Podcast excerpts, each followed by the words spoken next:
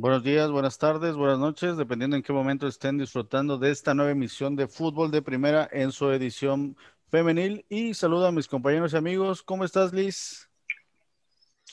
Hola, buenas noches, compañero. Hola a todos quienes nos están sintonizando para esta transmisión. Espero que todos se encuentren de la mejor manera. Es correcto. Muchas gracias, Liz. Saludos hasta Monterrey. Ahí que esperemos que todo esté bien por allá. Y Porterito, ¿cómo estás? Buenas noches, compañeros. Muy bien, muy bien. Esto de ya listos para comentar todo lo que, que hay sobre el fútbol femenil y algunas cosas de, de Tokio, que es en materia femenil. Es correcto, Porterito. Hay mucho de qué hablar y pues saludamos a toda la gente de 69 o en Radio, la gente que nos escucha ya a través de esta radio por internet y a la gente de Teleplay Sureste, ahí está televisión por internet, les mandamos nuestros saludos y les recordamos que pues pueden checar todo nuestro contenido a través de nuestras páginas en YouTube. Allá están todos los capítulos, programas especiales y en Evox, ahí está el podcast donde pueden igual checar todo nuestro contenido. Y pues nos arrancamos con los temas del fútbol femenil que pues sabemos que ahorita estamos en pleno Tokio 2021 donde ya estamos llegando a la etapa final y pues nos ha dejado pues muchos aprendizajes, muchas cosas como que no se habían tocado mucho en, el mundo del deporte y pues como que mucha conciencia, muchos temas ahí un poco delicados, muchas opiniones, muchas muchas cosas, ¿no? ¿Cómo está este tema, Porterito, donde pues se habló, se ha hablado mucho, de hecho, antes de, aquí en este programa de Fútbol de Primera habíamos comentado el tema de los uniformes y, de la comodidad, de, de este tipo de temas que, que ahorita en los juegos también se tocó el tema. ¿Cómo viste este tema, Porterito?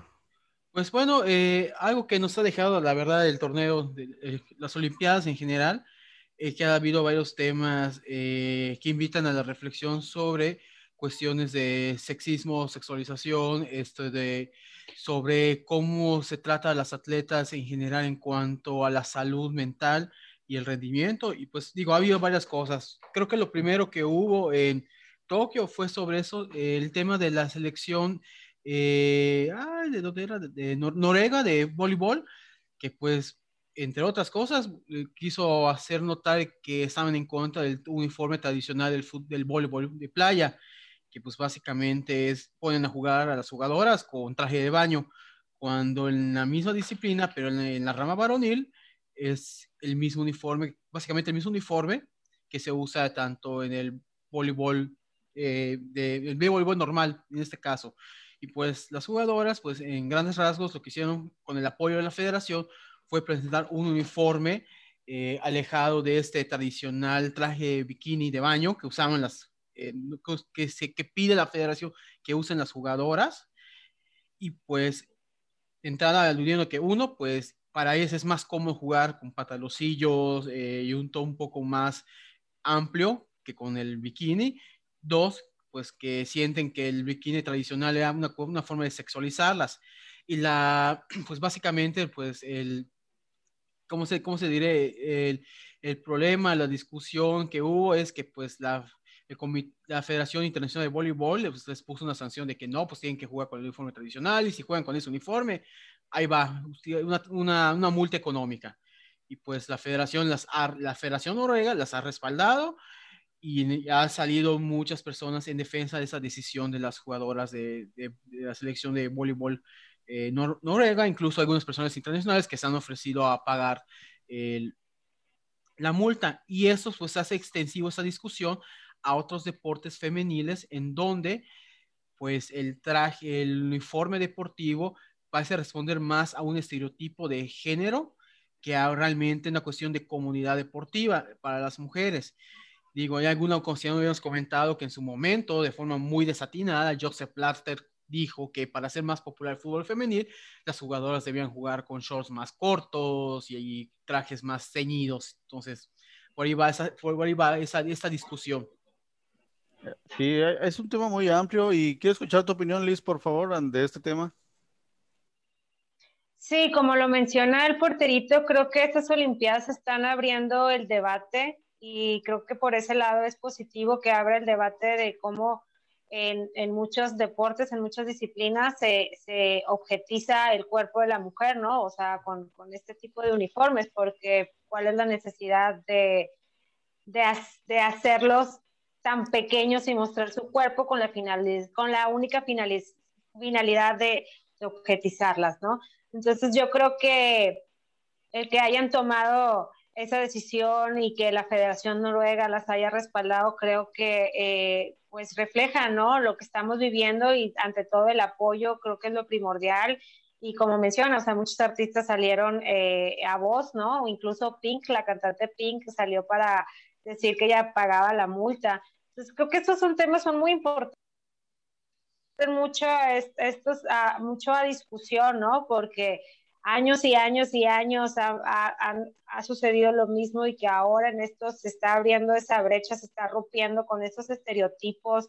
Creo que representa muy bien la época en la que estamos viviendo las mujeres y creo que va, vamos bien, ¿no? Incluso las alemanas también decidieron portar un, traje de, de, cuerpo completo para poder este, no, no te quita la habilidad ni tu talento con, con, con, los, con el uniforme si estamos viendo que en la varonil están este, puesto con, con lo otro, ¿no? Entonces, ¿por qué en la femenil o en lo femenino tendría que ser de otra manera? Entonces, creo que ahí me, me, me, gusta que en estos juegos están rompiendo esos estereotipos y que más mujeres y que más gente está alzando la voz y que hay mucha gente comprometida, en este caso la Federación de Noruega, para respaldar eh, a, su equipo, ¿no? Ok, yo, yo tengo una pregunta para ambos y bueno, en esta, en, en, la formación de este programa, cada que yo estoy leyendo información, porque pues estoy, tengo que estar leyendo, pues igual veo que hay mucha oferta de nuevos deportes, como que surgen nuevos deportes extremos y cosas, por así llamarlo, y me he encontrado, por ejemplo, que hay una versión como de, de artes marciales mixtas, donde las peleadoras tienen pues casi nada de ropa, ¿no? Entonces, pues no, o sea, por un lado avanzamos en, digamos que estos deportes, ya por llamarlos de algún modo oficiales o de mayor demanda, pero también por otro lado encontramos una oferta de, deportes que, que me, o sea, a mí me sorprendió verlos porque yo estaba buscando otros temas y, de repente me, salieron videos de ese tipo y, y dije, guay, qué, qué porque por un lado se ve que sí son hasta cierto punto atletas que están desarrollando un deporte, pero como que acceden a, presentarse de esa manera y, había una superproducción, no era totalmente una, una, una arena como la de la UFC donde había este deporte y pero pues así estaban en esa presentación digamos este deporte y pues había mucha gente y supongo que es pago por evento no sé hay un mercado que está yéndose hacia el lado totalmente contrario. Igual, por ejemplo, hay el este llamado fútbol americano en bikini que, que también existe y que cada vez tiene mayor popularidad. Entonces, no sé cómo se puede tomar esto de, de porque hay personas que les gusta, a lo mejor prefieren a lo mejor estos, estos deportes para practicarlos y a lo mejor están de acuerdo en que sean tomados como objetos o no sé cómo llamarlo. ¿Qué opinión tienen ustedes de este tipo de deportes y de estas dos como que corrientes que están yendo hacia lados opuestos? Porterito, te escucho a ti primero, por favor. Bueno, en mi caso particular, eh, yo considero que el que haya esta oferta responde a que hay un público que lo consume y que hay que ser honestos. En su mayoría, quienes consumen esto son los hombres, el público masculino. Ojo, eso no quiere decir que haya mujeres que también consuman esto, porque les, les, llama la atención, pero la gran mayoría son los hombres. Pero aquí viene la cuestión. Los hombres que consumen esto, ¿por qué motivo lo hacen? Eh, honestamente, y porque tengo conocidos que ven esos deportes, algunos en, su, en, la, en la minoría, en la que son minoría, lo ven porque realmente les llama la atención ver cómo se desempeñan las mujeres en este tipo de deportes son los menos. La mayoría lo hace por ver a las mujeres en bikini. No les interesa el resultado, no les interesa la jugada, es ver a las mujeres haciendo poses, movimientos en bikini, tal cual. Ahora, la cuestión aquí es, eh, yo siento que no está mal que exista esta oferta. La cuestión es que quienes lo practiquen, en este caso quienes la practiquen, lo hagan por decisión propia y porque están cómodas con ello. En mi caso particular, eh, yo hace tiempo yo, di clases en la licenciatura de educación física, eh, en el incendio de escuela particular, Y yo tuve eh, una alumna que, estaba estudiando la licenciatura y practicaba este deporte del fútbol en bikini eh, acá en Mérida. Por lo que yo vi, ella lo hacía porque le invitaron, le gustaba el fútbol americano, no tenía problemas, pero así cuando como ella quiso entrar y participar y prestarse en, para promocionar el deporte y demás, en su momento igual ella decidió dejarlo. Y el punto es este, que tomó ella la decisión. Yo, entonces, yo creo que por ahí va. Lo mismo va con la cuestión de los uniformes. Así como imagino que va a haber mujeres que están más cómodas practicando un deporte con cierto tipo de uniforme más ceñido o más corto, habrá también quienes prefieren un uniforme más tradicional como el que usan los varones. Entonces, yo siento que ahí la cuestión va en que es una decisión y ahí las federaciones deportivas y los comités internacionales tienen que reglamentar esto, o sea, que pongan ok, se pueden usar estos tipos de uniformes y ya cada equipo decide cómo jugar. O sea, se acabó. Es una decisión. Es correcto. Entonces, por lo que entiendo, lo importante es tener la capacidad de decidir y creo que eso es lo más importante, que haya las opciones, que no sea como que cumplir los, reglamentos, los reglamentos a rajatabla sin que haya esta posibilidad de elegir y que te tengan, den opciones de que si yo no quiero usar esto, tenga la posibilidad de, de utilizar otro tipo de uniforme y que sea totalmente válido. Liz, ahora te escuchamos a ti, por favor. Sí, es, es una, el consentimiento ante todo, ¿no? También en los deportes, aunque no estemos muy normalizados con este concepto, creo que se debe de comenzar a entender que el consentimiento forma parte también incluso en los deportes, ¿no? Tal como lo menciona el porterito, haciendo estas adecuaciones a los reglamentos de que te den las opciones y ya sea la federación y sobre todo los deportistas que decidan cuál es la mejor indumentaria para poder este, desarrollar su mejor talento y la mejor participación en estos juegos, ¿no? Creo que ahí eh, embona todo, ¿no? El consentimiento, que haya decisión, que haya opciones y que uno pueda, pues al final de cuentas, tener esta decisión final, ¿no? Creo que estoy muy de acuerdo con lo que dice el, compañero porterito. Sí, de hecho lo, eso lo vemos, en el, eh, por ejemplo, el caso del fútbol, del fútbol varonil, con los porteros. El portero puede jugar con pantalón largo, pantalón corto, puede jugar con playera de manga corta, playera de manga larga, les dan, le permiten opciones no hay, aunque el reglamento dice que el, deporte, el, uniforme de, fútbol debe ser pantalón corto, playera de manga corta o larga según el clima. Y pues obviamente las, las, eh, las espineras, las casetas y demás. Pero el portero pues no les dice nada. Entonces yo creo que esa flexibilidad tiene que haber para todos los deportes. Y en el caso, las deportistas o los equipos tienen que ponerse de acuerdo. Igual creo que lo vemos un poco ahí en el fútbol femenil, en donde hay jugadoras que he visto que en los mismos equipos hay quienes juegan con shorts más justos, más cortos, y he visto jugadoras que usan shorts, eh, pues que llegan hasta la rodilla, entonces, en, en, un mismo equipo. Entonces, siento que eso va por la decisión, y ese es el punto, que ellas tengan la capacidad de decidir con qué se sienten más cómodas jugando.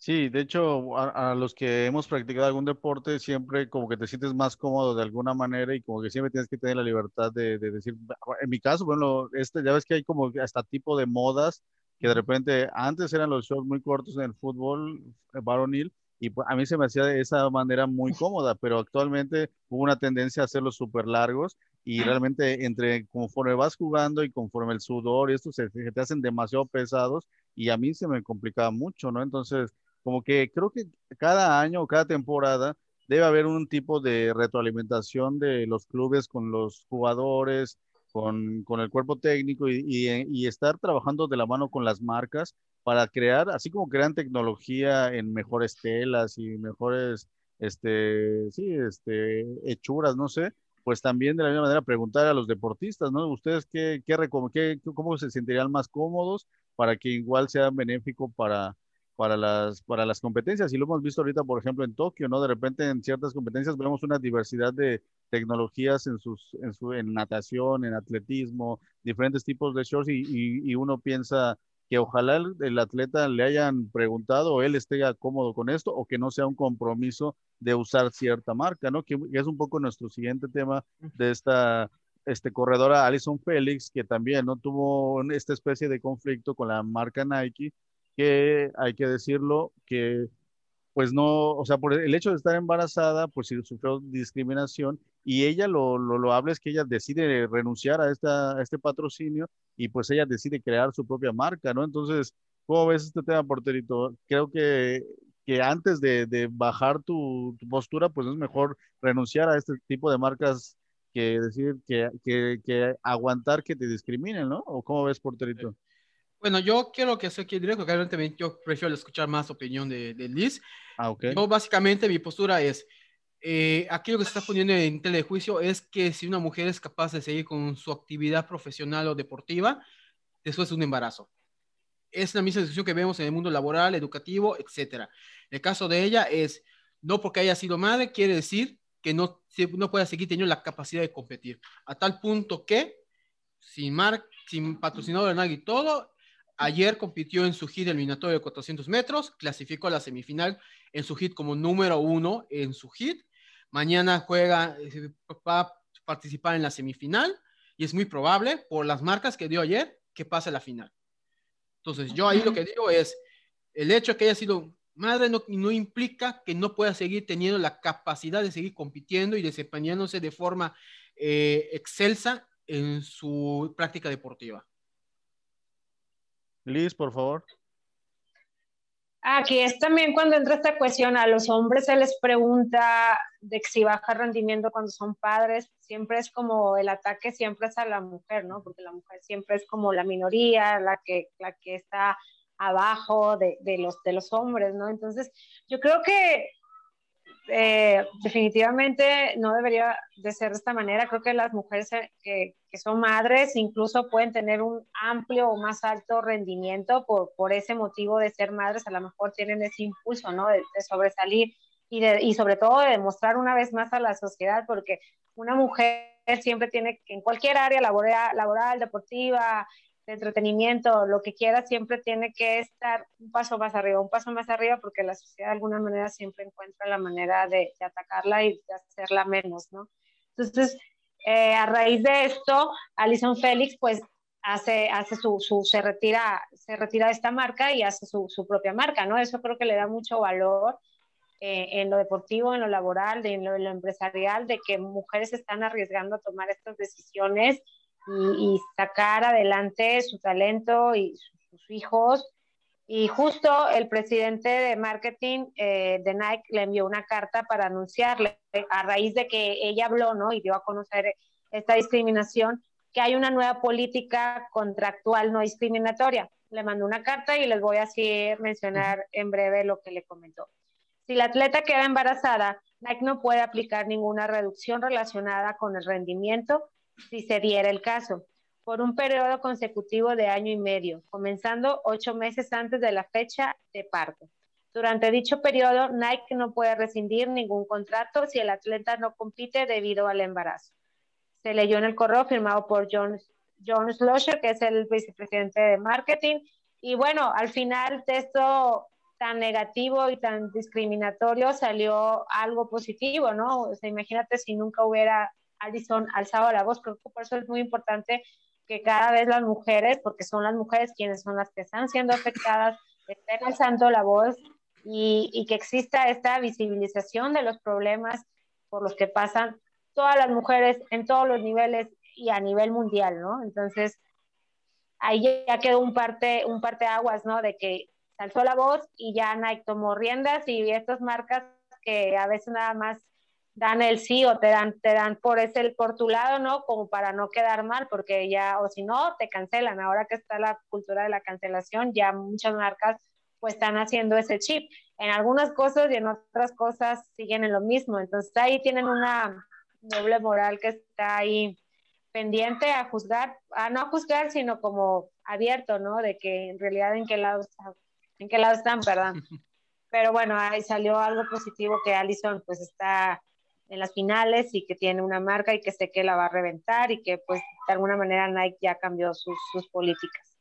Es correcto. Y sí, yo creo que todo este tipo de casos son precedentes para que es una manera de presionar a estas marcas para que cambien estas políticas y pues qué bueno, ¿no? Porque esto ya es un avance para las, todas las demás mujeres que van a seguir en este camino del deporte y que en algún momento muchas se van a enfrentar a, al, al, a este hecho de, estar embarazadas, no es algo tan natural y que no debe afectar en nada en sus aspectos deportivos, ¿no? Ni personales. Y de en el mismo sentido, Alex Morgan, recordemos que ella también declaró, ¿no? Que se siente físicamente más fuerte y en mejor forma antes que estar embarazada y eso lo dijo antes de, de ir a Tokio, ¿no? Y realmente vimos que pues, su rendimiento en ningún momento se había afectado, al contrario, ¿no? Ella, eh, Estados Unidos quizá el conjunto en general no, no dio lo que se esperaba, pero ella individualmente dio su, su mejor este, este papel, ¿no? Entonces no, no tiene que ser como un factor que, que lo veamos como algo que, que, vaya a afectar su rendimiento, ¿no? Y, y, no fue así. Y hay que estar pendientes, por ejemplo, de la marca Nike, porque hay que recordar que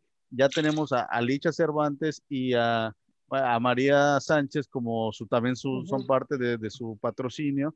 Entonces hay que estar pendientes porque hay que ver de qué manera no afecte a, a nuestros deportistas, ¿no? Y que ellas estén conscientes de que si ven algo que no les gusta, que, que alcen la voz, así como lo hizo Alison Félix, de que pues sí, tienen que respetar su, su persona, su individualidad y que pues no deben de verse presionadas de ninguna manera, ¿no? Entonces, es, eh, vamos a, cambiar un poco de tema porque el tiempo se nos va muy rápido y pues bueno, otro de los grandes temas que, que nos ha dejado Tokio, que creo que este programa nos estamos dedicando a analizar Tokio, pero es, es que no hay que dejar pasarlo porque creo que hemos visto un Tokio muy humano, muy donde han salido muchas cosas a, a, a, relucir, a, resaltar, por el hecho de haber estado todo este ambiente de pandemia y este era casi un hecho que a lo mejor se cancelara Tokio, entonces como que todos los atletas al final, pues como que toda esa presión les llegó y era como muchos llegaron pues sufriendo, entrenando en casa, o sea, fue totalmente un proceso atípico y que creo que, que con estas situaciones como la de Simone Bales, que, que el hecho de cargar esta presión de, de ser la mejor del mundo, de, de, estar obligada a ganar medalla, entonces al final son seres humanos, es una joven que, que sí eh, tiene un gran nivel, pero también esa presión no todos los atletas están preparados y que a lo mejor de qué manera lo, lo asimilan es muy diferente, ¿no? Entonces, háblanos un poquito de este tema, Porterito, para que la gente más o menos entienda de lo que vamos a hablar. Bueno, a grandes rasgos, el tema central acá es la cuestión de la salud mental. Eh, nosotros estamos acostumbrados a ver que los reportistas eh, en general, aunque eso también aplica al mundo profesional e incluso a la vida cotidiana de cualquier persona, nos retiramos de ciertas actividades cuando sufrimos alguna lesión importante o alguna enfermedad que se ve reflejada físicamente. Entonces ahí nadie pone peros, o sea, entendemos que hubo una lesión, una fractura, una contractura, esto de una enfermedad, te contagiases de, de algo, por un, algún virus, alguna bacteria, etcétera, nadie te cuestiona, se entiende. Pero ¿qué pasa con la salud mental? Muchos consideran que la salud mental pasa por una decisión de que, ah, hoy he decidido estar bien, hoy he decidido estar mal. O yo puedo decir en qué momento puedo estar triste, en qué momento puedo estar feliz. Cuando no es así, y una cosa importante es que la salud mental depende mucho, no solamente del contexto en que nos desenvolvemos, sino también de, las, de los tipos de presión que recibimos por parte de nuestro entorno, debido a las expectativas profesionales, personales, familiares, deportivas en este caso, etc. Entonces, el punto cuál fue?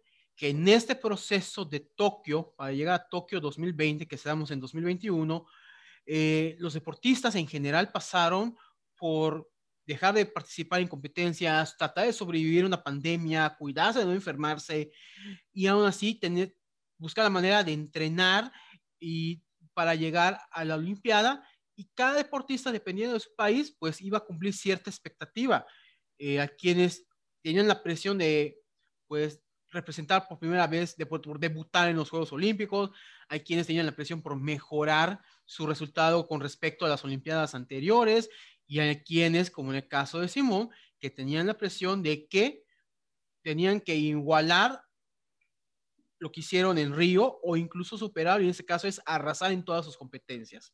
Ese es el punto. En el caso de Simone Biles, ella, pues aparentemente llegó bien todo, pero ya en pleno Tokio se dio cuenta de que algo en su mente hizo crack y vio que ese problema se había reflejado en su desempeño físico.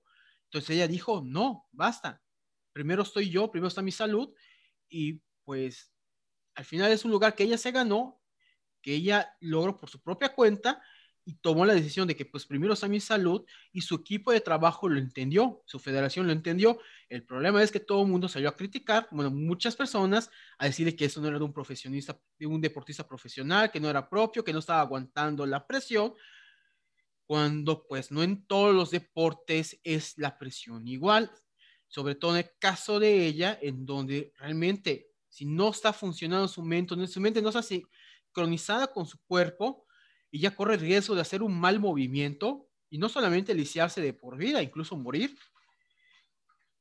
Que eso es más propenso en este deporte, ese, ese riesgo que en otros deportes. Y muchos no lo entienden. Y ahí salió lo que en este caso, este tenista, que personalmente yo lo veo como un niño esto de eh, berrinchudo, porque así ha sido su carrera deportiva, es muy buen tenista y todo, pero no sabe manejar la presión, a decir que la presión es un privilegio del deporte y que los deportistas tienen que soportar la presión. Y luego en la siguiente lámina vemos cómo acabó esto en su persona, el, bendito karma. Pero el punto es que no se, no se acepta la presión y no se, no se recibe la salud mental igual hacia los hombres que hacia las mujeres. Hacia los hombres, pues sí, ah, ok, no hay problema, retírate. Las mujeres no que están mal, que no es esto, que es solamente su día, que están muchas cosas. Y el problema aquí es que no todas las personas procesan eh, la, salud mental de la misma manera. Cada de personas diferente y cada persona lo procesa de manera diferente. Entonces, es lo que para ti no es gran cosa, para otros sí. Y esto hay que aceptarlo, porque no todos somos iguales y es el problema. En el caso de Simone Biles, es una, una muchacha que sobrevivió a abuso sexual continuo por parte de que las personas, de la persona que debía cuidarla, que era el médico del equipo deportivo de Estados Unidos, y entonces sobrevivió eso en su infancia y aún así ganó medallas en Río, sobrevivió un juicio como para que le vengan a decir que no sabe soportar la presión, por Río Santo. Liz, por favor, estas dos posturas, ¿cómo las ves? Ya dijo todo lo que tenía que decir, ya lo dijo todo porterito, o sea, exactamente.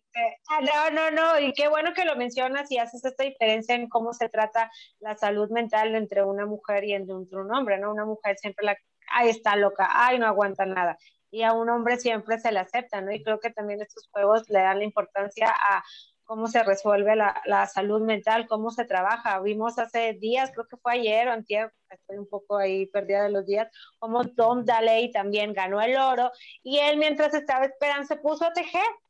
O sea, da como que ah, e, es, esta, esas imágenes que también están ahí viralizadas, cómo cada deportista toma su, decisión y cómo la presión le afecta de manera distinta, porque también los contextos socioculturales son diferentes para cada uno.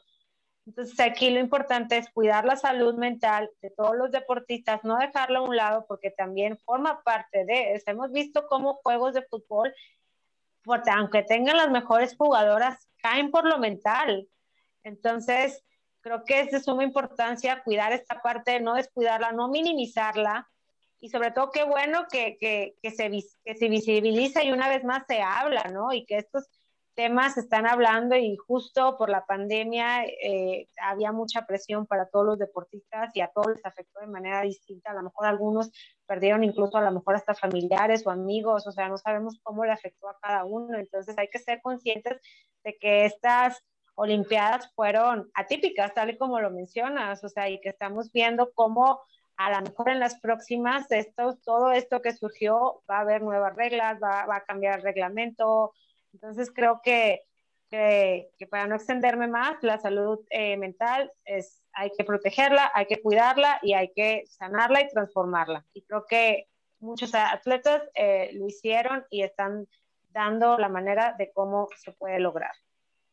Y yo que hablamos de que no son máquinas, ¿no? Son seres humanos que igual que como cualquiera de nosotros, pues son vulnerables, ¿no? Y, todos, los, todos en nuestras, en, lo, a lo que nos dediquemos, vivimos una lucha, ¿no? En donde tenemos que tener, tratar de enfrentar lo que se nos viene encima, la presión de, de, de la sociedad, de la gente, de tu deporte, y pues al final es solo sacar lo mejor, no sacar lo positivo. Y en el caso de, de, de, la chica Simón, pues ella decide, ¿no? Igual ahora sí competir ahora en Viga, porque pues no pasa nada, ¿no? Una, o sea, si de repente estoy en una crisis y, decido no, no competir en algo, pues, pues está bien, ¿no? No te tengo que obligar ni, ni tienes que sentir esa presión. Todo tiene que ser que estés consciente y disfrutarlo, ¿no? Al final todos sabemos que este el deporte es su trabajo, pero también es su pasión de cada uno de ellos, ¿no? Y lo vimos también, por ejemplo, ahorita mencionando a Héctor Herrera en el fútbol, ¿no? Él terminando de esta derrota que ya mañana comentaremos el fútbol él, pero él igual comenta, ¿no? Él se ve muy, muy centrado mentalmente porque dice, hubiéramos ganado y también nos iban a criticar, ¿no? O sea, siempre tienes que tener muy en claro que tú tienes que hacer lo que te, lo que te gusta, hacerlo de la mejor manera y saber que vas a perder o ganar, ¿no? Es parte del juego, es parte de las competencias y, es voltear la hoja y vamos con la siguiente, ¿no? De la misma manera Simón Biles, ¿no? Ella va a tener que decidir, ¿no? Si a lo mejor ya no quiere dedicarse a esto, dedicarse a otra cosa y tiene totalmente la libertad. Volvemos a caer en esta libertad de elección, ¿no? Nadie te tiene que obligar ni sentirte presionado porque traes la carga de un país o porque traes la carga de, de lo que sea, ¿no? Tú eres un ser humano y si quieres hacerlo, lo vas a hacer y el chiste es que lo disfrutes y que seas feliz, ¿no? Entonces, pues estas posturas como la de Djokovic, como bien lo dice Porterito, pues son, ahorita con las redes ponen de repente cosas y no piensan lo que dicen y, polarizan las opiniones y se vuelve un caos, ¿no? Y, y, bueno, sí hay que analizarlo, pero hay que ponerlo en su justo nivel y decir que, que así como hay estas posturas hay otras y hay que ver que los dos son seres humanos que el propio Djokovic ha tenido sus propias este, luchas y vemos que de repente va perdiendo, ¿no? Porque se traiciona a él mismo y él va perdiendo porque él es el que queda mal, solo se exhibe. Pero bueno, vamos a, a pasar ahora sí a un poco ya a lo deportivo y a este gran torneo que hablando de, de, de, la calidad futbolística, pues creo que ambas categorías, tanto la varonil como la femenil, nos ha dejado una impresionante calidad de fútbol y donde ha habido sorpresas que a lo mejor nosotros ya augurábamos en el, en el desempeño, por ejemplo, de Estados Unidos, donde pues ya vimos que no le alcanzó, no es una es un cambio generacional, como bien había comentado el porterito en algún programa, donde pues sí, ya no las Rapino, las Morgan, ya son jugadoras que, que, ya están terminando el ciclo en la selección de Estados Unidos y pues, pues quedan fuera, ¿no? Liz, danos un poco este comentario de, de, de, de cómo llega Canadá y, Suecia y, y si, si tú compartías este pronóstico o si pensabas que Estados Unidos le iba a alcanzar para llegar a la final. No, no comparto ese pronóstico. Sabía que Estados Unidos no, no lo iba a lograr. o sea, lo hizo bien, pero hay otras potencias, hay otras elecciones que traen todo esas ganas de quitar esa medalla y pues vimos ahora una a Suecia que pues, una vez más llega, ¿no? A la final llegó, déjame te digo, es que lo tengo anotado. Hace cinco años las suecas eliminaron en cuartos a Estados Unidos, pero Alemania les quitó el oro al ganarles 2-1. Entonces ya han estado ahí y creo que iban con todo y se vio porque ganaron, ganaron en, en, todo. Suecia llegó ganándole en el primer partido con, a Estados Unidos 3-0, después en el segundo partido le ganó a Australia 4-2 y a Nueva Zelanda 2-0. En cuartos de final derrotan a Japón con un 3-1 y en la semifinal con un gol a Australia. De esta manera, pues Fridolina Rolfo es, es la marcadora del gol al minuto 46. Y por parte de Canadá, déjame te digo cómo llegó. Ella estuvo en el grupo E, jugó contra Japón el primer juego, hubo un empate, después contra Chile, un 2-1, y al final contra Gran Bretaña, donde empató. En los cuartos de final llega a Brasil y por tanda de penalti, de penaltis sale, sale fuera Brasil. Eso sí fue una, como una, una pequeña derrota en mi corazón porque yo le tenía mucha fe a Brasil y pensé que lo iba a lograr, estuvo así a punto, pero pues una vez más se queda, se queda ahí, pues Marta y Formilla, no sabremos si, la, si las veremos en, en, en unas próximas Olimpiadas. Y bueno, pasan a semifinal y derrotan a 1-0 a Estados Unidos. Y fue la primera vez en 20 años que Canadá venció a Estados Unidos. Así que para esa gente que dice que México nunca va a poder, a lo mejor nos vamos a tardar 30, 40 años, pero lo vamos a lograr en la femenina. Yo creo que, yo, yo, creo que menos, ¿eh? Yo creo que vamos muy bien. Oye, porterito, pero también Estados Unidos tenía una racha de 44 partidos sin perder, ¿no? O sea, no llegaba convenciendo, pero sí llegaba ganando, ¿no? Entonces, ¿tú cómo viste, cómo ves estas, estas selecciones que llegaron a la final? Pues bueno, de caso de Canadá, no me sorprende que llegue a la final en el aspecto de que en, su historial ya van dos Juegos Olímpicos seguidos en donde quedaba con la medalla de bronce. En Río le ganó el bronce a Brasil, como mencionó Liz, y en, Londres el Canadá le ganó el oro, el bronce a Francia, en este caso. Entonces Canadá, pues ahí no nos sorprende tanto.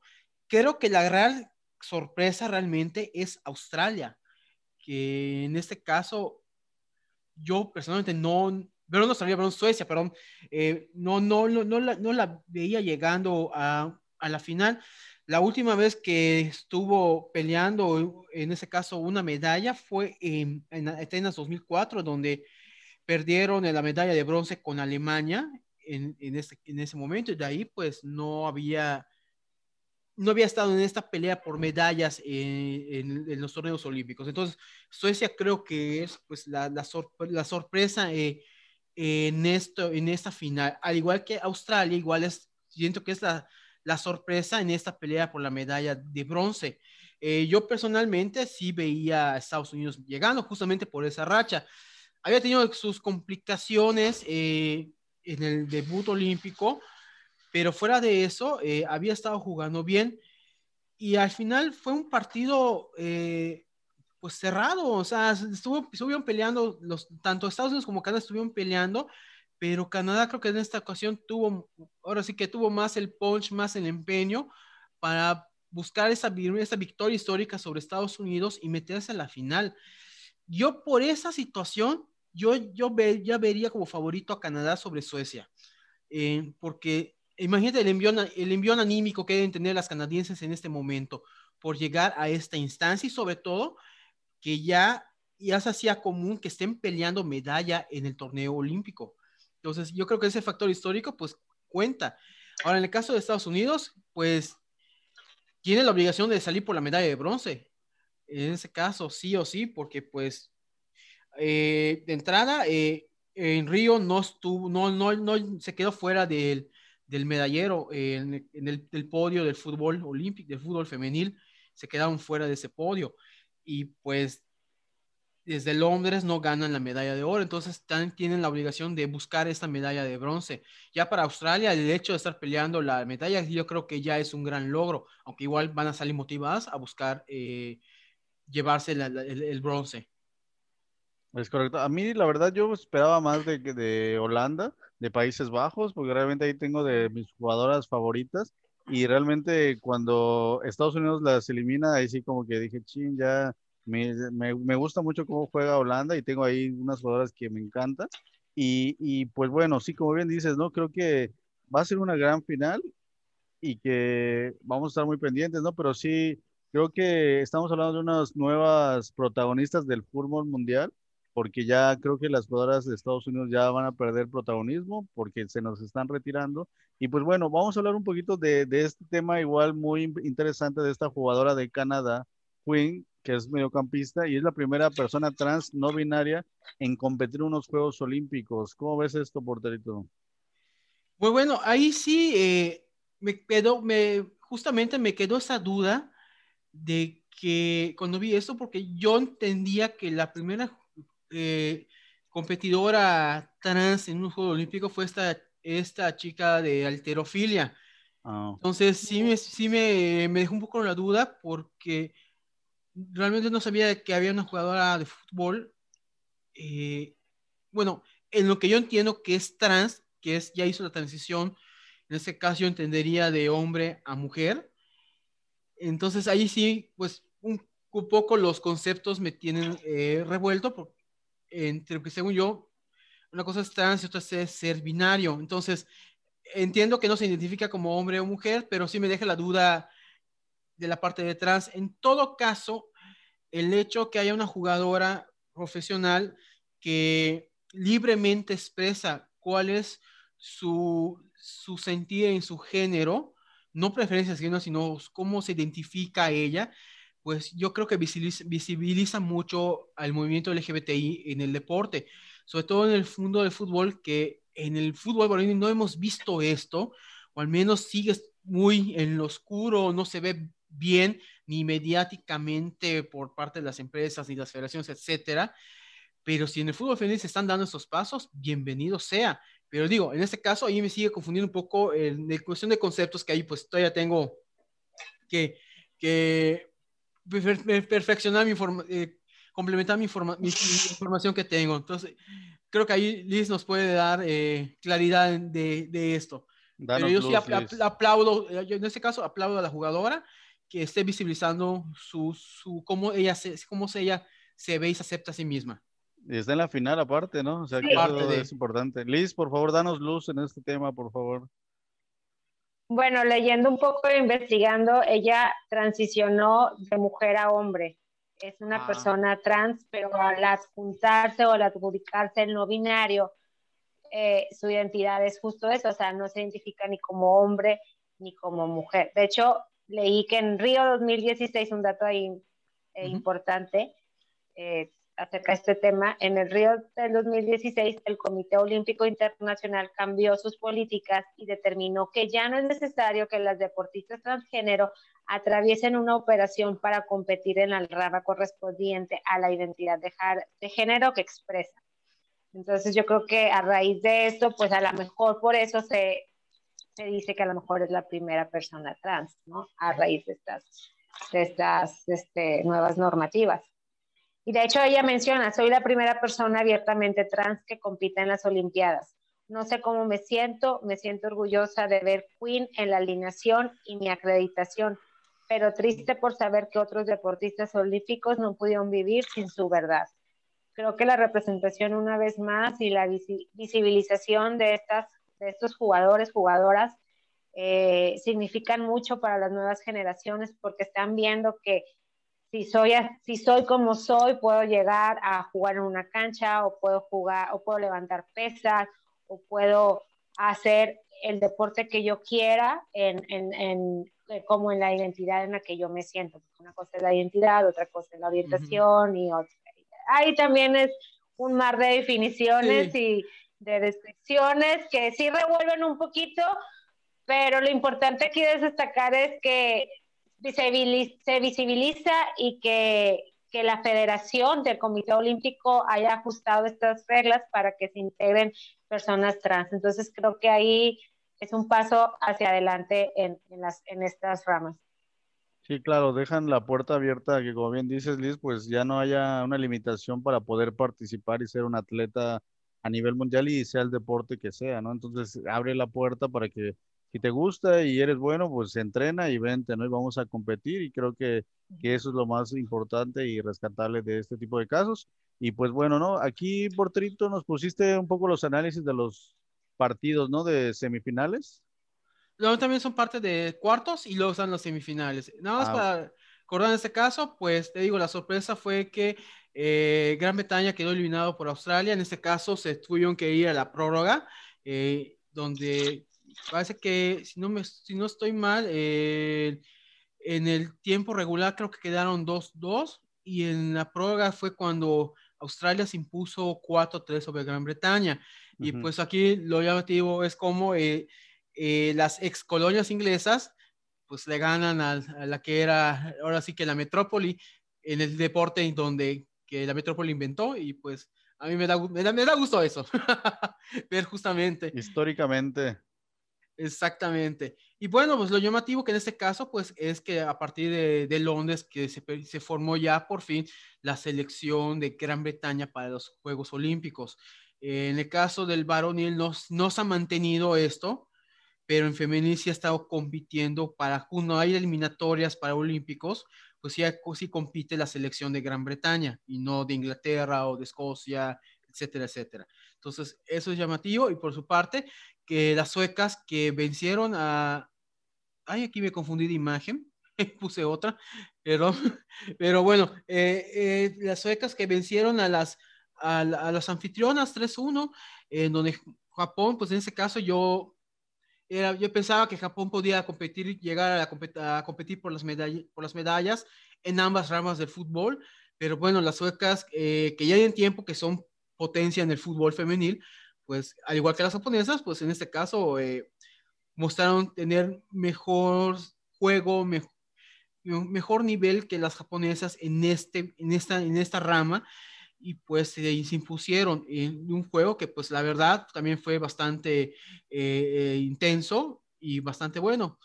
Y ya en las semifinales, pues lo que vimos, que comentábamos que Suecia venció a las australianas y Estados Unidos cayó en un partido bastante eh, peleado con, con, las canadienses, en donde las canadienses pues lograron su, su primera victoria como en 20 años, como les ya, ya, apuntó sobre las norteamericanas. Y pues bueno. Ajá. Y las goleadoras, porterito, ajá. En ese caso, que pues las, esta chica que, que, es lo que, que, tú habías dicho que es tu jugador, una de tus jugadoras que más te llama la atención de Holanda, es Vivian Miedema, con todo y que quedaron fuera en, en, las semifinales, pues se mantienen como, esta chica se mantiene como la goleadora del torneo con 10 goles. Difícilmente creo que la supere alguien en este caso, porque quienes le siguen son de Zambia, la chica esta Barba Banda, la que metió eh, sus, sus, dos tripletes en dos juegos seguidos, y por Gran Bretaña, Ellen White, que son las que están en la, las, como goleadoras. Este, Liz, ¿algún comentario de todo este análisis del porterito? ¿Tienes tu micro apagado, Liz? Perdón, perdón. Solamente recordar, para ya no extendemos tanto en el uh -huh. tema, que la final es el jueves 5 de agosto a las 9 y por la medalla de oro es a las 4 a.m. Es correcto, pues, exactamente, pues terminamos con esto el análisis de, de Tokio y pues bueno, para la siguiente semana pues ya vamos a tener a, a las campeonas y vamos a ver de, de, qué, cómo les va, vamos a disfrutar de estos juegos y pues bueno, ya vamos a entrar ahora sí al análisis de la jornada 3 de la Liga MX femenil que hay que iniciar con este comunicado que yo cuando lo, vi me, sorprendió ver este comunicado de, Necaxa, donde dicen, derivado de haber incurrido en actos de indisciplina y faltas al reglamento, se ha determinado que las jugadoras del plantel femenil Aleja Alejandra Tobar García, Guadalupe Olvera Gándara, Saraí Kim Lagarde y Flor Rodríguez Romero serán acreedoras a una sanción económica y deportiva de acuerdo a lo estipulado dentro de nuestro reglamento interno. En Club Necaxa reiteramos nuestro compromiso con nuestros valores institucionales y con el cumplimiento de los reglamentos internos en todas nuestras categorías que son la base para su desarrollo deportivo y humano, pero realmente no dicen qué pasó, no, bueno, yo no encontré la información, pero creo que esto va de la mano con el mal desempeño de Necaxa que ha tenido en este arranque del torneo y me sorprendió porque creo que fue un día después del partido de la jornada 2 cuando mandan este comunicado, si no estoy mal, pero ¿qué habrá pasado? Eh, ¿Alguien de ustedes encontró qué habrán hecho estas jugadoras? Pues yo igual anduve rastreando eh, y pues básicamente no, no, no dicen qué fue, qué ocurrió en este caso. Eh, solo se, la mayoría de las notas que yo vi, pues están, en este caso, publican el, así que el, comunicado de Necaxa, pero no, no, no, no ahondan en qué fue lo que pasó y tampoco la propia institución dice qué fue lo que hicieron las jugadoras. Solo cabe especular que justamente por las fechas en que se dio, que tal vez las jugadoras hayan salido de la concentración o hayan incurrido en un acto que vaya en contra del reglamento de la, de, la, de competencia, algo en el contexto de COVID, no, no sabemos. Entonces, así, así que el Necaxa ha sido un poco parco eh, con, con, es, con, con, ese respecto. Pero bueno, como mencionas, eso solo ahonda más a la crisis de Necaxa, que pues no más no vio una con, con, con Tigres, no ha logrado sumar puntos, entonces eh, pinta mal este torneo para el Necaxa femenil con esta situación. Oigan, y no sé si recuerdan la temporada pasada, hay un antecedente y no recuerdo si también fue de Necaxa de unas jugadoras que hicieron una fiesta en de una concentración o algo así. Querétaro me parece que fueron. Las... Ah, ok, ok. Y que en su momento habían dicho, ajá, como que se juntaron en alguna habitación, algo así, y hicieron una especie de fiesta. Entonces no sé si vaya por este lado esto del Club Necaxa, pero bueno, no, hay que, hay que, ya no, se salió el comunicado, ya después sí. no, no, no han dicho nada más, pero bueno, hay que estar pendientes porque pues Necax está iniciando mal estas centellas, este torneo, y si van a estar con este tipo de comunicados y de indisciplinas, pues creo que no les va a ir nada bien este torneo, porque en la cancha, pues se han dejado mucho de ver. Y, bueno, si quieres, Liz, nos empezamos con el análisis de, la jornada, donde pues el América inició este, ganándole a, Querétaro Femenil. ¿Cómo viste ese partido? Vamos para completar lo de la indisciplina, no fue Querétaro, fue Necax, fue Puebla en marzo ah. de este año, que separó cinco jugadoras por una fiesta dentro de la Casa Club. Es correcto. Gracias, porterito, por el dato. Liz, ¿cómo nos arrancamos con este análisis? Pues primero con el partido de Querétaro de América, llevándose el triunfo las Águilas. Ahora sí suman, suman este tres partidos consecutivos este, ganando. Eh, estaban, en, el, estaban en el liderato por un momento hasta que las quitó de ahí. Pero bueno, vimos el debut de Stephanie Ribeiro y que mete el gol en, al minuto 6. Después, este, ya en el segundo tiempo hacen el cambio porque creo que sufrió una lesión o se sentía incómoda, no recuerdo si lo mencionaron en el partido, pero sufrió ahí una molestia en, el, en, el, en, el, en la planta del pie, algo así mencionaron, y hicieron el cambio por Daniela Flores en el minuto 54, ya Nelly Farías mete el segundo y en el cambio ya al 70, pues Daniela Flores da el, tercero, ¿no? Vimos un Querétaro ahí con un gol por, por parte de Yasmín Enrique al minuto 52. Ah, y quiero mencionar, perdón, antes de que el primer tiempo no se pudo ver, ahí se, hubo problemas con la transmisión, entonces el primer tiempo pues no lo vimos, nadie lo pudo ver, ahí estábamos buscando transmisión o gente que lo estaba narrando, buscando alguna manera para, para estar informadas. Ya en el segundo tiempo ya este, arreglan los problemas técnicos que tuvo la televisora y pues ya lo, lo transmiten. América pues se mostró superior en todo el partido, la verdad.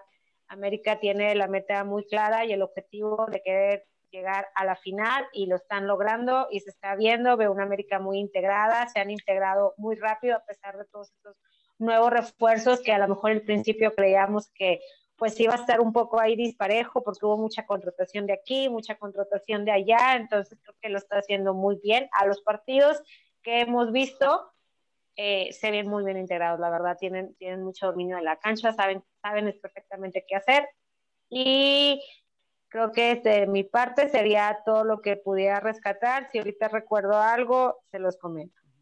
Muchas gracias, Liz. Y creo que por el tiempo nos vamos a ir así. Vamos ahora con el siguiente porterito. Los siguientes que fue, por ejemplo, Toluca, San Luis, donde las de Toluca ganan 1 a 0 a San Luis. ¿Algo ahí de destacar, porterito, de este juego? No, nada más, eh, pues el gol de Destiny Durón en este caso. Y pues que San Luis, si no estoy mal, había empezado bien el torneo. Creo que con una victoria, un empate o dos victorias. Eh, no, no ando muy exacto acá con el dato pero bueno, esa sería la primera derrota del, Atlético de San Luis en el torneo, si no estoy mal. Ahorita te digo el porterito. Sí, es la primera. y, es la primera derrota. Y el otro partido, que donde a mí, en este caso, pues me tiene contento, porque saben que en esta liga tengo cierta, ah, tengo cierta fijación con el Cruz Azul femenil, pues que sigue invicto, en este caso, y le ganaron a Pachuca, que con todas sus incorporaciones, no está teniendo muy buen inicio de torneo en este caso. Y pues bueno, pues eh, Cruz Azul Femenil le ganó eh, un gol de Dalia Molina, que si no estoy mal es una de las jugadoras que llegaron de refuerzo a Cruz Azul. me parece, no estoy... Refuerzo. Creo que es una de las chicas que jugaron de, llegaron de refuerzo a Cruz Azul en este, este, para este torneo. Pero bueno, Cruz Azul me parece que lleva dos victorias, un, eh, un empate si no ando mal. Y pues están, eh, están, en la parte, están arriba en la tabla y creo, espero, espero que este torneo ya sea por fin el primer torneo de Cruz Azul Femenil pueda meterse a la liguilla. La verdad, yo deseo mucho ver eso por, ese, por, el, por, la, por el equipo celeste femenil. Es correcto. De hecho, Porterito, en la jornada 1, tus chivas le metieron 5-0 a San Luis. En la jornada 2 le ganaron a las Pumas 2 a 1 y ahora. Entonces, segunda victoria. Segunda derrota, entonces. Es correcto. Liz, ¿algún comentario de estos dos juegos? De Cruz Azul, ahí los voy a corregir poquito porque si tengo el dato. Han sido dos juegos ganados y un juego empate. fue el de Chivas, el, el pasado en la jornada 2, que empató, iba ganando Cruz Azul y empató Chivas con un gol de Alicia casi al último dos minutos complementarios y suma siete unidades y ahí vamos viendo cómo Cruz Azul va avanzando ahí de poquito en poquito, calladito ahí se va metiendo y va sumando a comparación de Tuzas que vemos eh, ahora una alineación diferente a la del partido contra Necaxa, el partido anterior, si no más recuerdo, creo que fue el de Necaxa, y metió ahora a Viri Salazar y a Liz Ángeles eh, de titular, pero pues bueno, eso, eso no, no sumó tanto en el partido, sí se vio un poco más de dominación por parte de las Tuzas, pero ahí el momento clave lo tuvo, lo tuvo Cruz Azul. Y del partido de Toluca y Club del Atlético de San Luis, solamente quiero destacar a Lozano, que trabajó muy bien el área de la portería. Estamos viendo que pues ahora hay nueva portera en Toluca, ya no está Wendy Toledo y ahora está al mando Está Lozano, es una chica de 19 años, ha jugado pues en los tres partidos que se han presentado en la jornada y creo que lo hizo muy bien porque en el primer tiempo hizo muchas atajadas por parte de la escuadra del Atlético y pues bueno, al final pues el cambio le hizo bien a Toluca con Destiny y pues el golazo que metió. Es lo que voy a comentar de esos dos partidos. Y despierta Tuzas, por favor. Sí, creo, creo que ese era mi comentario, que creo que esperamos mucho más del Pachuca, pero creo que les está, les está costando trabajo la conjunción porque sabemos que tienen grandes estrellas y creo que es cuestión de tiempo, ¿no? Pero también, como bien dice Portito de Cruz, las, de Cruz Azul, también traen un gran equipo y los refuerzos, ellos sí están, ellos sí están entrando muy bien al equipo, ¿no? Entonces hay que estar pendientes del crecimiento de ambos. Creo que Cruz Azul y, Pachuca van a estar dando de qué hablar durante el torneo y pues se enfrentaron ahorita al inicio y pues bueno, las de Cruz Azul fueron las que salieron con la victoria. Ahora con este porterito del Puebla Mazatlán y Pumas Monterrey, ¿cómo viste estos, estos juegos? Bueno, eh, realmente no tengo mucho comentario, solo mencionar pues que Puebla eh, le ganó Mazatlán, que Mazatlán sí eh, me parece que había empezado igual bien en el torneo. Eh, estoy checando aquí mi tablita. Eh, Mazatlán perdió 2 a 0 con Tigres la primera jornada y la segunda perdió también 2 a 0 con las Santos. Sí, tienes razón. Después ganaron 2-0 con goles de Stephanie Hernández, María Cebes y Monterrey, que pues no, no es sorpresa, le ganó 3-0 a Pumas. No solo de que esté andando bien Monterrey, a eso me refiero en este caso. Y Pumas que pues sí eh, anda mal en este inicio de torneo. En este caso, pues como te vimos que metió gol Mónica Monsiváis, Aileen Áviles y, eh, y Aileen Áviles se dio, dio, un doblete en este caso. Y Pumas, pues no está empezando bien. Eh, A comparación del torneo pasado, que pues sí empezó bastante bien, incluso vimos que se metió liguilla y todo. Ahorita, pues parece que él está ya en el Olímpico, no les está eh, no les está ayudando mucho o no sé si fueron los refuerzos o los cambios, los movimientos que hubo del equipo. Es correcto. De hecho, este Liz, yo creo que Necaxa y Mazatlán son los dos equipos que están empezando más flojo el torneo, ¿verdad? Sí, Mazatlán lleva tres derrotas. Yo creo que por te estabas confundiendo con el torneo anterior porque Mazatlán el torneo anterior lo hizo muy bien y casi, casi también se colaba ahí pero este torneo creo que los desajustes, las bajas sí han definido mucho estos, estos cambios, ¿no? Estos, estos juegos perdidos. Creo que sí hace falta mucho, se ve la ausencia de Casandra Montero, que era la capitana y era la que ahí lideraba todo en, en la cancha, entonces creo que esa ausencia sí forma parte de, de estas tres derrotas que ya lleva. Y eh, por, eh, por, parte de Pumas y Rayadas, eh, pues nada más mencionar que es el gol número 97 de Cire, ya casi llegamos a los 100, ha estado anotando un gol por cada partido, lleva tres, tres partidos, tres, tres, goles.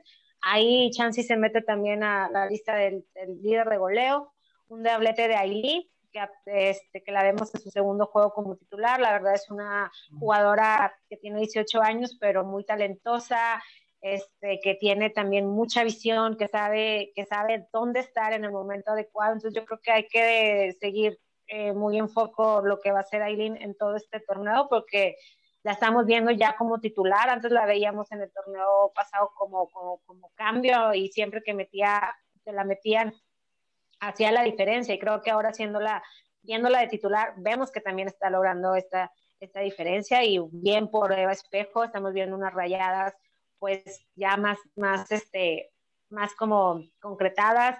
Y por parte de Pumas, yo sí vi una mejora, de los partidos este, pasados a estos vi una ligera mejora. En el primer tiempo creo que lo hicieron excelentemente bien. Estaba Ileana Dávila de comentarista y creo que eso hizo que el juego se nutriera un poquito más y le diera ese espectáculo, ¿no? Que al final, pues es, a lo que vamos, o lo, por lo que vemos el fútbol. Y eh, creo que ya. lo estoy haciendo todo así súper rápido porque sabemos que tenemos corto el tiempo y estoy tratando de, de, recordar. Y pues nada, este, felicidades rayadas. La verdad, me está gustando lo que trae rayadas y estas nuevas eh, estrellas que se están formando eh, dentro del club, como, como Ailina Viles. Es correcto. Oye, Lizzy, antes de pasar al siguiente, que también no quiero dejar pasar, y comparto totalmente tu opinión sobre Ailina Vilés, creo que ella va a ser la jugadora del torneo. Ella eh, es una extraordinaria jugadora y que ya ahorita en la jornada 3 ya está tomando protagonismo y esto va a ser creo que en todos los juegos. Ella fue la mayor desequilibrio en la parte de adelante, Evangelista también, pero ella, esta chica Vilés, yo le vi una habilidad impresionante y tiene una actitud impresionante, porque hay que decirlo, es una jugadora muy chiquitita, muy menudita, pero no le da miedo nada y busca el balón y se mete. Yo le vi mucha similitud, guardando la comparación, a Lionel Messi, en, en el sentido de su estilo de juego, es dribla, conduce, pues impresionante. Yo creo que es una estrella ya esta jugadora y, y, la vamos a ver yo creo en selección nacional y con este protagonismo porque creo que tiene, está, y creo que la veo muy pegada con jugadoras como Mónica Monsiváis, jugadoras con experiencia y creo que está sacando mucho este aprendizaje con estas grandes jugadoras y, muy bien por esta Aina Vilés. Yo creo que ahorita en la jornada 3, acuérdense de este programa porque creo que ella va a ser la sorpresa de este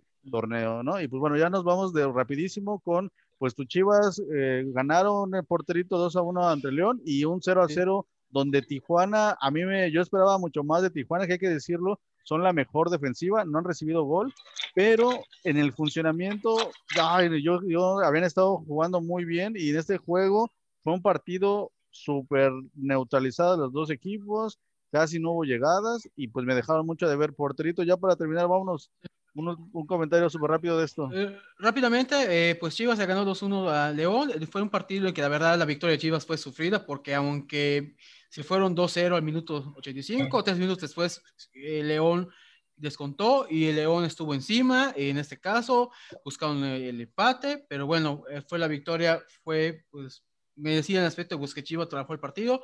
Tengo detalle comentar que un día antes o antes del partido, ahí sí medio desubicado, la directiva informó que Blanca Félix iba a ser baja de cuatro o ah. seis semanas por una lesión en la mano.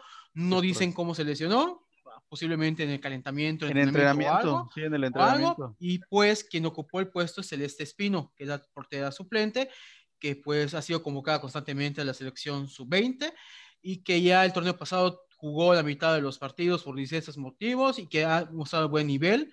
Entonces creo que la portería queda en buenas manos de Chivas en ese aspecto. Liz. Eh, por parte de Guadalajara y León, solamente así súper rápido, ahí se hizo el debut de Achimaba Casas y creo que le dio esa sazón al juego. Eh, la verdad, Chivas, o sea, dominó todo, todo el partido, nada más ahí sí faltó contundencia por parte de algunas llegadas de Licha, que no logró, y por parte de, ahí suma, suma tres goles Alicia también, entonces ahí también se está ahí metiendo a, esa lista de, líderes de goleo. Ahí, se van pisando los talones eh, de Ciremos, Ibáez y Alicia. Y de por parte de Cholos y Tijuana, estoy de acuerdo contigo. Yo también esperaba un poquito más de Cholos porque hemos visto que se han desempeñado muy bien. En el partido pasado vimos una excelente planteación de juego. En este juego, pues ahí se estaban, estaba muy, muy parejo. La verdad, Santos sabemos que cuando quiere no se deja y no se dejó. Y bueno, destacar un poquito pues a, Cuellar y Angelina, que estuvieron ahí, tuvieron dos oportunidades que no pudieron concretar, pero bueno, espero que en el siguiente partido que van contra Querétaro eh, puedan lograr este, sumar puntos, porque pues quiero que sea el caballo negro en este torneo. Tengo mucha cachola. Es correcto, yo también desde mis equipos favoritos creo que van en crecimiento. igual aquí destacar a Jocelyn Montoya, que ella también cada vez la veo mejor y creo que también ella va a ser de las protagonistas de este torneo. Y bueno, ya para de lo último, Estilis, tus ocho goles, que ese, ese partido yo no lo vi porque precisamente estaba a la misma hora el de Cholas, me parece, o el de Chivas. y yo decidí ver el de, el de Chivas y pues creo que tú viste este de Tigres. Dinos cómo estuvo este juego. De locos. Sí, de hecho hubo dos juegos, o sea, el de siete, hubo dos a las 7 y hubo dos a las 9 porque nos falta también el de Atlas, eh, el último que fue. Pues Tigres arrasando 8-1. este fue un espectáculo. Eh, yo estaba así que, ¿qué? ¿Qué? No podía ni siquiera respirar. Este, festejar porque ya estaban con otro, justo así. Este fue un, fue un triplete justo de Katy Martínez, hace un hat trick y ya se suma con cuatro goles. Recordemos que en el partido anterior había también logrado una anotación. Eso lo hace ser cuatro goles, está abajo de Allison y ya despertó la killer. Así que agárrense porque yo creo y apenas estamos en la jornada tres, entonces yo creo que ahí otra vez va a haber un duelo entre estas dos grandes jugadoras, Alison y Katy, peleándose una vez más por el líder de goleo y creo que eso le va a dar mucha sazón a este torneo. Y vemos que eh, Hanna también es titular y otra vez este, hace anotación. Estamos viendo que Hanna Gutiérrez está ganando esta titularidad y creo que eso emociona y eso hace ver que hay mucha competencia en la escuadra de Tigres y eso pues vemos, ¿no? Lo estamos viendo y vemos este, este tipo de espectáculo. La, la verdad, el gol que yo disfruté más fue el de Nayeli Rangel, porque para la afición Tigres, eh, quienes sean Tigres me van a entender, es una referente muy grande que pesa mucho su, su, su, su imagen, su nombre. Entonces, verla de titular una vez más en este torneo y que haya metido gol y antes de ese dio un balonazo que casi, casi era gol también, la verdad me llenó de emoción y yo me quedo con ese gol de, de, Rangel porque Rangel es una, es una diosa tigre, es una amazona y solamente mencionar eh, que Miriam García presenta un esguince de segundo grado en el tobillo izquierdo con pronóstico reservado a evaluación, por eso no estuvo ayer presente eh, como suplente ni como, como, como nada, por, por, porque presenta esta, esta lesión. Y ya, lo dije muy rápido. Excelente. Oye, solo yo tengo una duda. Me parece que Rangel jugó en lugar de Antonio, ¿verdad? Eh, creo que sí, sí, no subo Antonio, es verdad, sí. Y, o sea, ¿hay algún motivo por qué no haya jugado Antonio? No sé, la verdad, no, no desconozco, desconozco porque yo creo que ahorita está tratando de innovar qué alineaciones, porque recordemos que hay, hay convocatorias de septiembre, octubre por parte de la selección y probablemente a lo mejor le hablan a, a, Nancy, no sabemos, pero a lo mejor yo creo que ahorita está viendo qué meter y qué no meter y hacer este tipo de, de, de juegos, porque en cada partido ha tenido, en, en, todos esos tres partidos la alineación ha sido diferente. Ah, muchas gracias por el dato, Liz. Y bueno, ya para terminar este último del, del 3 a 0 del Atlas a Juárez, Allison y Marcia García las protagonistas. ¿Cómo lo viste, Liz? Paola, Paola, Paola García, de hecho, sí hizo un doblete y también suma tres, tres goles, porque no recuerdo en el anterior, creo que también hizo anotación. Entonces, allá van tres jugadoras con tres goles. Paola Licha y Desiree, cuatro goles eh, Katy y cinco goles Atlas. Ahí para que la tengan ahí, para que hagan su licita. Yo sí la estoy haciendo. Este, y pues nada, o sea, creo que Alison y Paola se hallaron muy bien porque fueron quienes estuvieron, uh, dio asistencia a Alison para los dos goles de Alison. Entonces eso hace que ah, sean tres juegos ganados por parte de la escuadra de Atlas. Y pues vemos un Atlas que, que va sumando y que vemos a Alison que una, que una jornada más se declara como la líder de goles. Es correcto, pues yo creo que ya con esto terminamos, ya estamos diciendo que pues bueno, las, los equipos que están en el liderato es Tigres, América y Atlas, abajito están Guadalajara, Rayadas y Cruz Azul, entonces como que se están convirtiendo en los protagonistas del torneo y pues ya nos despedimos, Liz, ¿cuál es tu último comentario? Pues que vean eh, la próxima jornada, hay juegos interesantes, creo que no sé si tenías la imagen, creo que sí, ¿no? Ahí están. son los próximos juegos y los juegos, eh, el de Atlas Tigres va a estar muy interesante. Pumas y Cruz Azul también va a estar interesante. Usas para ver qué es lo que va a proponer en este juego. Y bueno, pues América Toluca también tienen ahí mucho, Hay mucho pique entre esos dos, Ajá, hay rivalidad. No, esta jornada, la 4, viene muchos, todos muy interesantes. Muy casi todos. Para mí, creo que todos tienen algo. Espero que no hay ninguno que se empalme, porque no he visto los horarios. Ya vimos que sí. Ah, sí, ya vimos uno. sí.